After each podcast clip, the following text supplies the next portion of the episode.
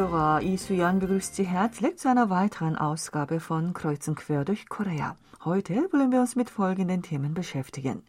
Die 2007 in Betrieb genommene Werft des Schiffbauunternehmens Hyundai Heavy Industries in Kunsan in der Provinz Nordcholla musste im Juli 2017 aufgrund der verschlechterten Konjunkturlage geschlossen werden. Im vergangenen Oktober ist sie teilweise wieder in Betrieb genommen worden und frühere Mitarbeiter, die die Werft verlassen mussten, kehren wieder nach Kunsan zurück. In diesem Jahr wird die Werft wieder voll in Betrieb sein und für die nächsten drei Jahre gibt es ausreichend Aufträge. Mehr dazu im ersten Beitrag. Im zweiten Teil hören Sie die Donnerstagsrubrik Suchwort aktuell. Derzeit erfreuen sich Kurzvideos, in denen Musik vorgestellt wird, die Passanten gerade über ihren Kopfhörer hören, großer Beliebtheit. Näheres dazu im dritten Beitrag. Wegen eines Kinobesuchers, der kürzlich im Kino Sashimi mit Chilisauce genoss, wurde eine Diskussion darüber entfacht, was man alles im Kino essen kann. Mehr dazu im vierten Beitrag. Nun legen wir zunächst etwas Musik. Heute haben wir für Sie das Lied in derselben Zeit am selben Ort ausgesucht. Es singt NCT Dream. Oh, yeah, yeah, yeah, yeah. 정류장에서 좀만 더 멀어도 좋을 텐데 폭폭이 괜히 작아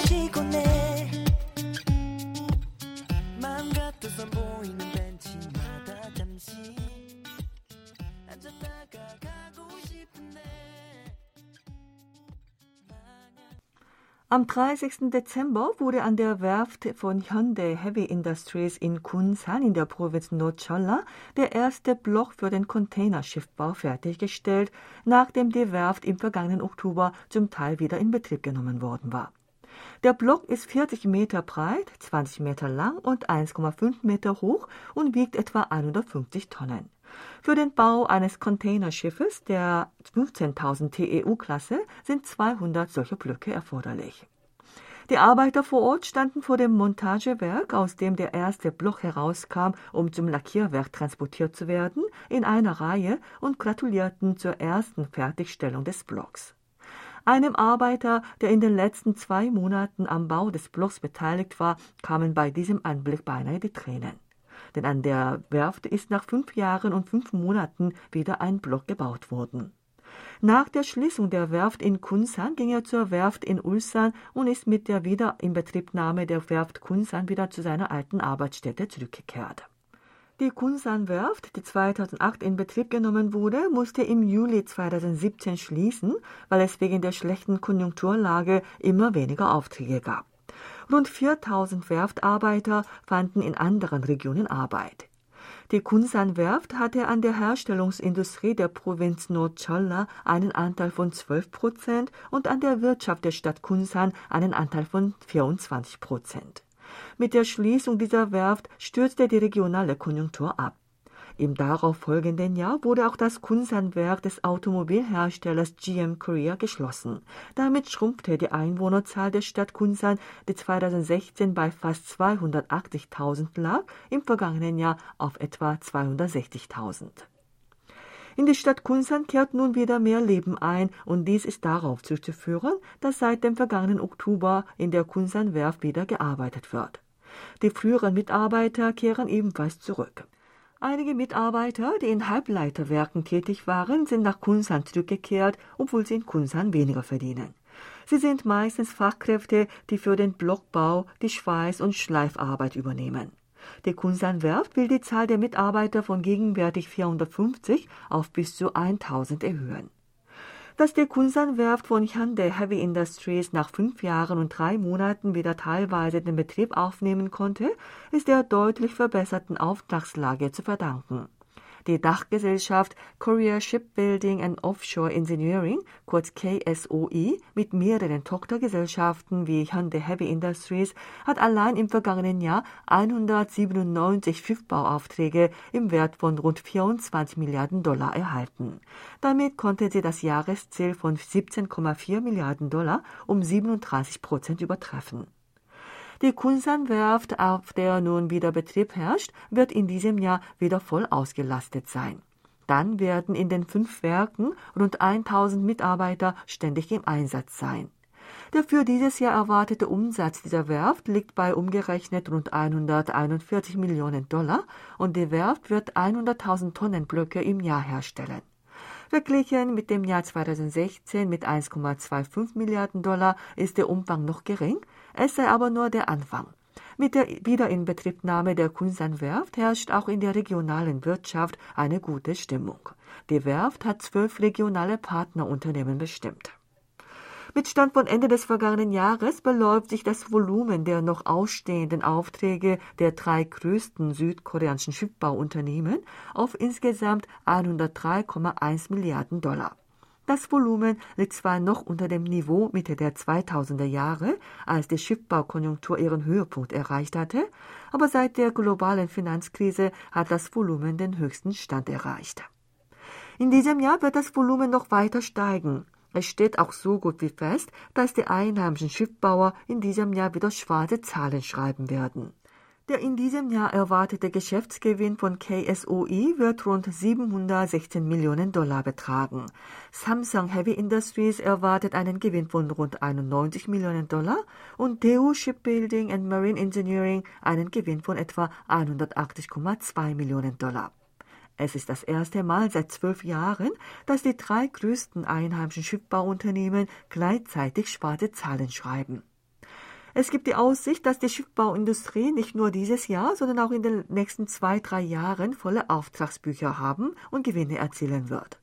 Die einheimischen Schiffbauer haben im vergangenen Jahr etwa 70 Prozent der Aufträge für den Bau von LNG-Tankern gewonnen. LNG-Tanker gelten als repräsentative Schiffe mit hohem Mehrwert.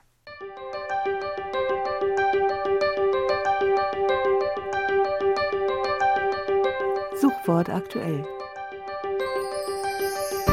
Es ist Zeit für Suchwort aktuell. Dazu begrüßen Sie heute Kang Jonger und Sebastian Razzalo, liebe Hörer. Im Netz tauschen sich Berufstätige derzeit eifrig darüber aus, wie viele arbeitsfreie Tage und Ersatzfeiertage es in diesem Jahr gibt. Dieses Jahr soll es auch zu Weihnachten und Buddhas Geburtstag einen Ersatzfeiertag geben. Das System der Ersatzfeiertage galt bisher nur für das Mondneujahrsfest, den Kindertag, Chuseok und die vier Nationalfeiertage, den Tag der Unabhängigkeitsbewegung vom 1. März, den Unabhängigkeitstag, den Tag der Himmelsöffnung Ketzonsol und den Hangeltag. Wenn ein solcher Feiertag auf einen Sonntag fällt, wird der darauf folgende Wochentag zum arbeitsfreien Tag bestimmt. 2023 gibt es 53 Sonntage und 16 gesetzliche Feiertage. Da der 1. Januar ein Sonntag war und da auch der Mondneujahrstag auf einen Sonntag fällt, sind es insgesamt 67 Sonn- und Feiertage. In Betrieben, in denen die Fünf-Tage-Woche gilt, haben Mitarbeiter einschließlich der Samstage 119 Tage im Jahr frei. Der Ersatzfeiertag gilt in diesem Jahr nur für das Mondneujahr da dieses der einzige Feiertag ist, der auf einen Sonntag fällt. Auch könnte erstmals ein Ersatzfeiertag für Buddhas Geburtstag bestimmt werden, der diesmal auf einen Samstag fällt. Für Weihnachten wird es jedoch keinen Ersatzfeiertag geben, da der erste Weihnachtstag ein Montag ist. Da der Gedenktag der Gefallenen am 6. Juni und der Unabhängigkeitstag am 15. August ein Dienstag sind, kann man sich einen längeren Urlaub gönnen, wenn man den Montag freinimmt. Die Feiertage zum Erntedankfest Chuseok dauern vom 28. bis 30. September. Nimmt man sich den Montag danach frei, ist es möglich, einschließlich des Tags der Himmelsöffnung am 3. Oktober sechs Tage Urlaub zu machen. Für Aufmerksamkeit sorgte auch das Gemälde einer Ausstellung, die ab Montag in der Abgeordnetenhalle des Parlaments stattfinden sollte, ohne Einverständnis der Künstler abgehängt wurden. Das Sekretariat des Parlaments berief sich bei der Räumung auf eine parlamentsinterne Bestimmung, der nach Veranstaltungen, bei denen eine bestimmte Person oder Gruppe verleumdet wird, abgesagt werden können. Dass dennoch ohne konkrete Kriterien sämtliche Werke abgehängt wurden, löste eine Kontroverse über das Recht der freien Meinungsäußerung aus. Die Ausstellung war thematisch darauf ausgerichtet, Kritik an Politikern zu üben, die auf die Wähler herabschauen und die Pressefreiheit unterdrücken. In den meisten Gemälden werden Präsident Yun Song-yeol und seine Gattin satirisch dargestellt. In einem sieht man, wie sich der Präsident an ein Schiff klammert, das schon längst abgefahren ist. Auf einem anderen Bild ist das Ehepaar als Giganten dargestellt, die nach eigenen Worten des Künstlers Iguyong die Demokratie, Hoffnung und Frieden untergraben. Mehrere Werke setzten sich kritisch mit der Itaewon-Katastrophe und deren Ursachen auseinander. In Online-Communities fanden Diskussionen darüber statt, ob die willkürliche Räumung der Ausstellung gerechtfertigt werden könne. Einige kritisierten das Vorgehen als Zensur, andere wiederum meinten, dass auch der Kunst Grenzen gesetzt werden müssten und die Darstellungen in den Gemälden zu weit gingen. Im Gespräch waren auch die Mobilfunkwarnungen im Katastrophenfall. Die Netzbürger schrieben, dass sie der ständigen Warnnachrichten, die sie täglich mehrmals auf ihr Handy bekommen, überdrüssig geworden seien und sie kaum noch darauf achteten. Viele suchten im Internet danach, wie man den Empfang von solchen Warnmeldungen blockieren kann. Auslöser der Beschwerden war eine Erdbebenwarnung, die die Bürger am frühen Montagmorgen um 1.28 Uhr aus dem Schlaf gerissen hatte. Mit einem lauten Signal ploppte auf fast allen Handys im Land die Information auf, dass sich in der Nähe des Landkreises Kanghwa ein Erdbeben der Stärke 4,0 ereignet habe. Das Problem war, dass auch Bürger, die weit entfernt vom Einflussbereich des Bebens, wie beispielsweise in Pusan leben, durch die Nachricht aufgeweckt wurden. Das SMS-Warnsystem für Katastrophenfälle wurde 2004 von der Feuerwehr- und Katastrophenzentrale in Zusammenarbeit mit den Mobilfunkanbietern in den Provinzen Gangwon, Gyeonggi und Nordgyeongsang eingeführt und im darauffolgenden Jahr auf das ganze Land ausgeweitet.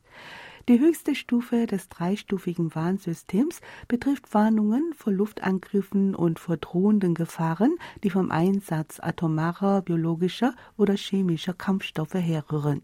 Entsprechende Warnungen wurden aber bisher noch nicht verschickt. Auf der zweiten Stufe werden die Bürger vor Terror und radioaktiven Strahlen gewarnt. In weniger bedrohlichen Fällen werden sogenannte Sicherheits-SMS verschickt. In diesen werden die Bürger unter anderem über die Zahl der Corona-Fälle, die Luftqualität, Verkehrslage, Verkehrsunfälle und Vermisste informiert. Davon erhalten die Bürger täglich mehrere Dutzend auf ihrem Handy. Es wird daher die Kritik erhoben, dass viele dieser Botschaften überflüssig seien. An dem Tag der Erdbebenwarnung schrieben die Netzbürger, dass sie die auf ihrem Handy plötzlich aufgetauchte Warnung mehr erschreckt habe als das Erdbeben selbst und dass sie von dem lauten Warnton Herzrasen bekommen hätten. Das war's in Suchwort aktuell. Tschüss, bis zum nächsten Mal.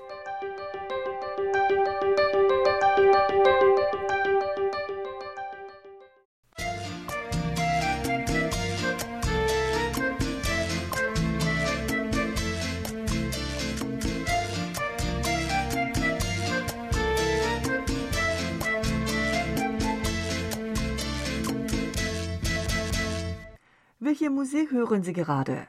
Man sollte nicht überrascht sein, wenn man auf der Straße in Südkorea plötzlich von jemandem diese Frage gestellt bekommt.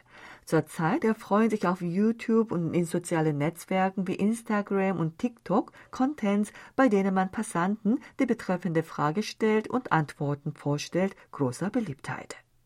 Beim YouTube-Kanal mit rund 87.000 Abonnenten namens Song erzählte ein Kurzvideo, das an der Seoul National University aufgenommen wurde, eine Klickzahl von über 45,7 Millionen. Auch das etwa 10-minütige Originalvideo wurde mehr als 250.000 Mal aufgerufen. Das Kurzvideo, das im Univiertel Shinchon in Seoul gedreht wurde, erreichte eine Klickzahl von 3,66 Millionen ein Video, bei dem ein Kind im Seoul-Wald befragt wurde, eine Klickzahl von 3,3 Millionen. Es gibt auch andere Kanäle, die ähnliche Contents anbieten. Diese Contents haben eine einfache Gestaltung gemeinsam. Der YouTuber stellt auf der Straße, in Kaffeehäusern, in den U-Bahnen oder auf dem Unigelände Menschen, die einen Kopfhörer oder ein Headset tragen, die betreffende Frage. Wenn er den Titel des gerade angehörten Liedes erfährt, spielt er kurz den Song an und geht zur nächsten Person. Es ist aber irgendwie schon sehr interessant, den Musikgeschmack der anderen Menschen zu erfahren. Interessant sind auch die verschiedenen Reaktionen der befragten Menschen, die plötzlich darum gebeten werden, ihren musikalischen Geschmack der Öffentlichkeit bekannt zu machen. Manchmal gibt es auch ganz unerwartete Antworten, wie zum Beispiel, dass ein Mann im mittleren Alter in Wanderkleidung am Handfluss gerade den Song Don't Recall der jungen südkoreanischen gemischten Musikgruppe Card hört. Es gab auch eine Studierende, die über ihren Kopfhörer den Song Hurricane des US-amerikanischen Sängers und Rappers Kanye West hörte. In solchen Fällen meinen viele in ihren Kommentaren, es sei erstaunlich, dass diese Menschen solche Songs kennen. Während Musikstreaming-Dienste den Nutzern immer Songs im ähnlichen Stil empfehlen, haben die Zuschauer aufgrund der Kurzvideos eine Gelegenheit, ihren Geschmack auf neue Musikgattungen zu erweitern. Eine 24-jährige Frau, die ein Fan des YouTube-Kanals Song ist, sagt, sie hätte eigentlich nur Songs von südkoreanischen Idol-Gruppen gern gehört, aber durch YouTube-Kanäle habe sie auch gute klassische Musikstücke und andere Pop-Songs kennenlernen können, sodass ihre Musikauswahl nun breiter geworden sei. Durch entsprechende Contents kann man auch die Trends verschiedenster Gruppen bezüglich des Musikhörens erfahren. Der in den Univierteln mit klarem Vorsprung am häufigsten erwähnte Song war Hype Boy der Girlgroup Newsins. Häufig erwähnt wurden auch der Song Anti-Fragile der Girlgroup Liz Seraphim und der Song Nude der Girlgroup G-Idol. Dies spiegelt die Stimmung im vergangenen Jahr direkt wider, in dem Girlgroups der vierten Generation die Musikcharts erobert hatten. In einer Ausgabe, in der Grundschüler befragt wurden, fand das Lied Love Dive der Girl Group IVE am häufigsten Erwähnung, sodass man den hohen Status der Gruppe IVE bei den Grundschülern noch einmal deutlich erkennen konnte. Diese Gruppe wird dank ihrer großen Beliebtheit bei Kindern als Präsidenten der Grundschüler bezeichnet.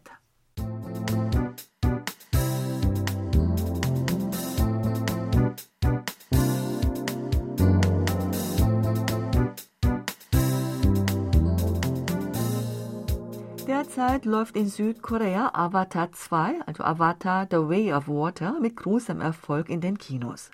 In einem Internetforum wurde vor wenigen Tagen über einen Besucher dieses Films berichtet, der im Kino Sashimi, also rohen Fisch, mit Chilisauce genoss, während er sich den Film anguckte. Nicht nur der starke Geruch der Chilisauce störte die anderen Besucher, er machte auch viele Geräusche beim Essen. Anlässlich dieses Eintrags entfachte in dem Internetforum auch eine hitzige Diskussion darüber, was alles man noch im Kino essen kann. Die Multiplex-Kinos empfehlen den Besuchern, Speisen, die stark riechen und deshalb andere Kunden stören können, vor dem Betreten des Kinosaals zu verzehren. Es handelt sich aber lediglich um eine Empfehlung. In Wirklichkeit gibt es keine Einschränkungen zum mitgebrachten und im Kino verzehrten Essen. Seit 2008 kann man nicht nur Speisen, die im Foyer verkauft werden, sondern auch Speisen von außerhalb mit ins Kino nehmen. Anlässlich des Vorfalls Sashimi mit Chilisauce verlangen einige Kinobesucher ausdrücklich, das Mitbringen von Essen in den Kinosaal einzuschränken. Es gibt auch ziemlich viele Menschen, die den Popcorn-Geruch störend finden. Sie fordern sogar, das Essen im Kinosaal ganz zu verbieten. Die Kinos verhalten sich hinsichtlich der Forderung eher zurückhaltend, denn selbst im Foyer der Kinos werden stark riechende Speisen verkauft. Die Multiplex-Kette CGV verkauft seit vergangenem Oktober Zapzebab, ein Reisgericht mit gebratenen Glasnudeln und Gemüse. Den Besuchern wird zwar empfohlen, die Speisen im Sitzbereich vor den Kinosälen zu essen und nicht in den Kinosaal mitzunehmen, aber auch wenn man sie in den Kinosaal mitnimmt, wird man nicht zurückgehalten. Deshalb kann man Besucher auch nicht daran hindern, eigenes Essen von außerhalb mitzubringen. Was man im Kino essen und nicht essen soll, sei eine Frage, die jeder Besucher je nach den allgemein geltenden Umgangsformen für sich entscheiden sollte. Auch wenn sich ein Vorfall wie Sashimi mit Chilisauce ereignet, können die Mitarbeiter des Kinos die Person nicht daran hindern, während der Film läuft, weil man dadurch wiederum die anderen Besucher stören kann. Das Kino hat damals zwei Besuchern, die wegen des Vorfalls protestierten, nach der Filmvorführung jeweils eine Kinokarte für 3D-Filme im Dolby Cinema Kinosaal geschenkt. Einige Zuschauer schlagen vor, Kinosäle in Säle, in denen alles gegessen werden kann, und in Säle, in denen das Essen ganz verboten ist, zu trennen, weil die Norm für stark riechende Speisen subjektiv und vage ist. Wenn man das Mitbringen von Essen nicht verhindern kann, solle den Zuschauern die Wahl überlassen werden, in welchem Kinosaal sie Filme sehen wollen. Ein Mitarbeiter der Multiplex-Kette Megabox meint, es sei nicht möglich, den Verzehr von stark riechenden Speisen zu verbieten oder einzelne Speisen im Kinosaal zu verbieten. Die Kette wolle in der Reservierungs-App entsprechende Mitteilungen machen und überprüfe, eine Kampagne für die Schaffung einer angenehmen Kinokultur durchzuführen.